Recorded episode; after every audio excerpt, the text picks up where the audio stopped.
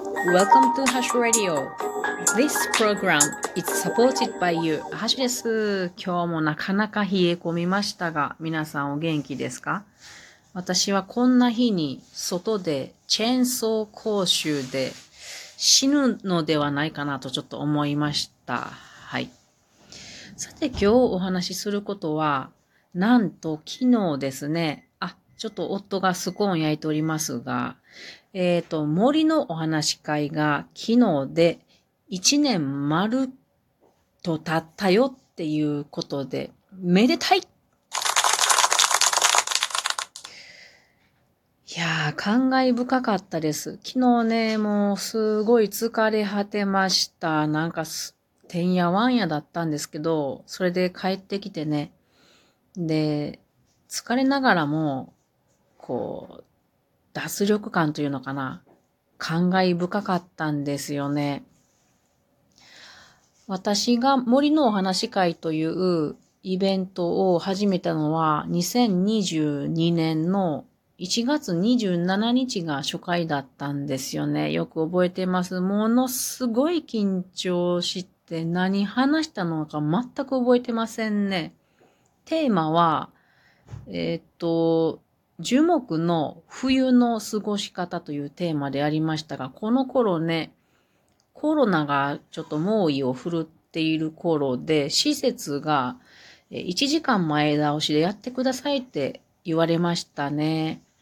本当は19時から21時の予約を取ってたんですけども、まあ、あの、なんていうかな、8時以降はダメやったんですかね、このえっ、ー、と、施設を使うのが。なので、18時から22、20時に、みたいな感じで、ちょっと懐かしい感じますね。この時、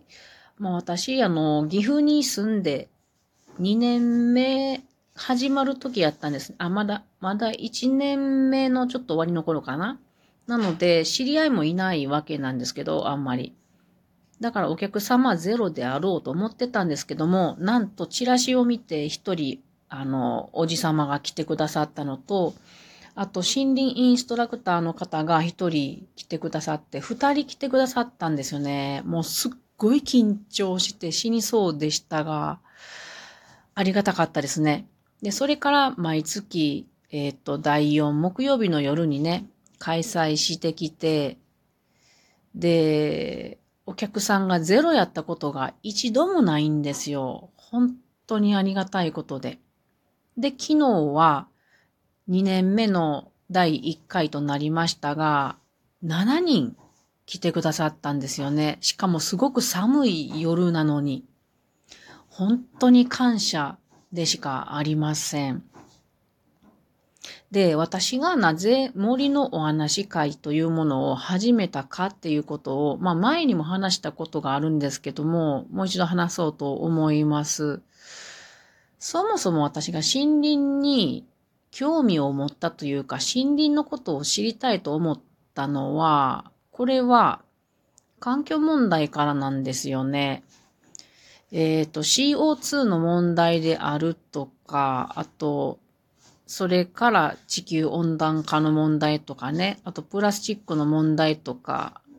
これはエネルギー問題と関連してるなと思ってるんですけれども、昔は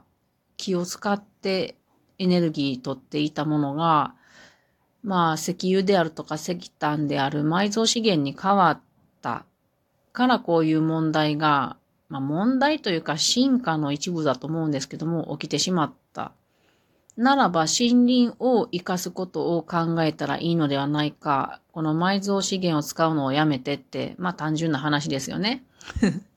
で、それを本当に思ったんですよ。だから森林を活かしたい。しかし、森林を活かすってどうやったら踏み込んだらいいのかなって私思ってて、なかなか踏み込めないですよね。山のことわからないし、近づけないっていうのがある。で、そういうことを何年か思ってたんですけども、和歌山に住んだ時にたまたま、えっと、森づくり塾っていうものに出会った。これが運命的でしたね、私にとっては。で、1年間かけて座学で学んで、それから座学と実習もあったので、毎月実習もありました。で、私は自分で森を扱えるようになりたいと思ってたんですよね。なので、すごく助かりました。で、そしたら、まあ森のことを学んだら森に近づく、お近づきになれるわけですよね。で、自分で木も切れるようになったりしたら、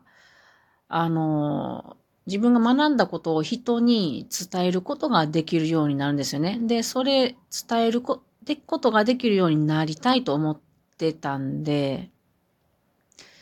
で、その先にはですね、この私のように森を、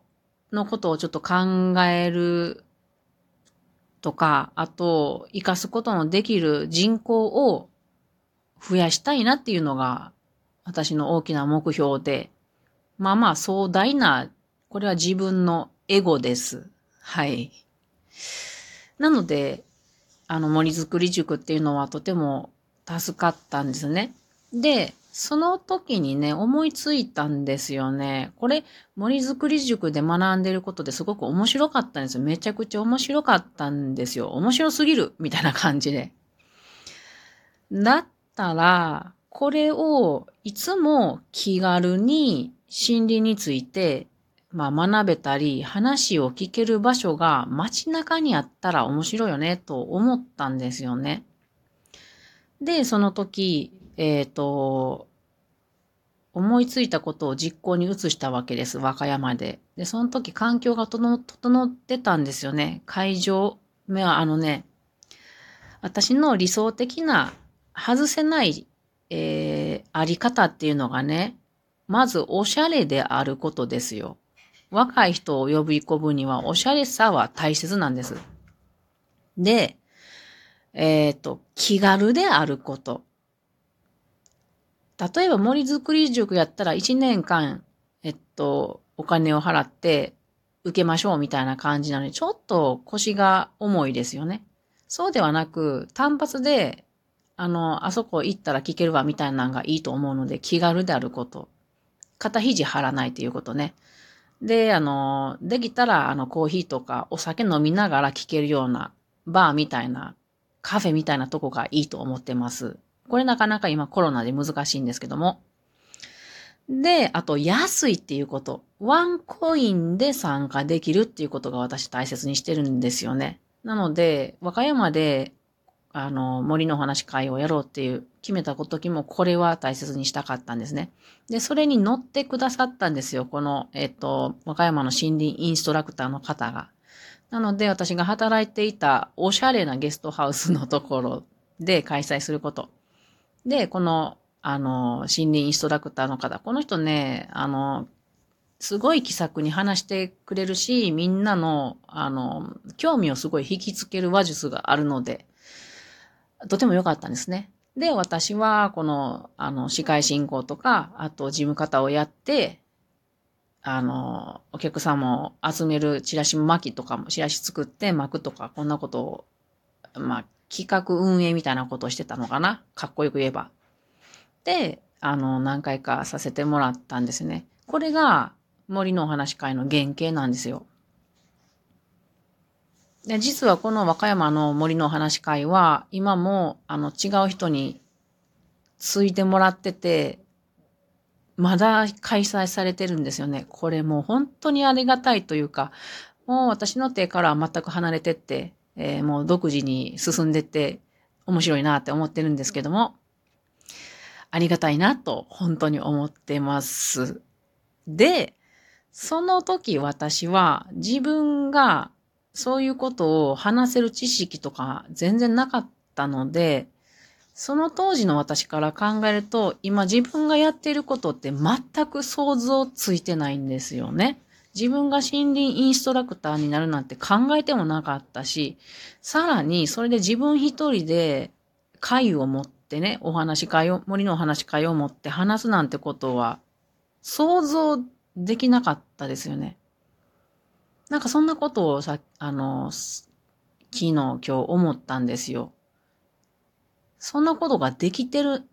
私が森林インストラクターになったんだっていうことと、で、それを誰も知らない土地の岐阜に来て開催1年間できてきたんだっていうことになんかすごく感動したんですよね。うん、今もすごく感動してます。そしてお客さんが来てくれているっていうことに本当にありがたいなって思っております。なので、これからもまあ、この私の参加条はおしゃれであること、そして街中が大事なんですよ。街中の人って人口が多いんですよね。だから、あの、いろんな人に聞いてもらえる可能性が高いので、街中であること、それから気軽であること。えー、今年からはね、月の一番最後の木曜日の夜にしてます。なんで木曜日にこだわるかというと、あ木曜日の夜なんですね。あの、木っていうのは木の日ですよね。だから覚えやすいなっていうただ単にそれなんですけども、案外それって大事なことやなと思ってるんですね。あの、いつでもあそこに行けば聞けるっていうのは、あの、そういう単純な覚え方って大切やと思うんですね。で、ワンコインであることで続けていきたいなと思います。で、今月、昨日ですね、来月のテーマを決めるんですけど、来月はね、エネルギー問題、まあ、エネルギーと植物っていうことになりましたので、これ私の本当に皆さんに伝えたい分野なので、頑張って今から勉強しようと思います。1ヶ月後に向けてね。で、今年も間口を広くいろんな人に来てもらえる。そして楽しくて気楽で、いつでも森のことを話せる会を今年も続けていきたいと思います。以上、それでは皆さん、またねー。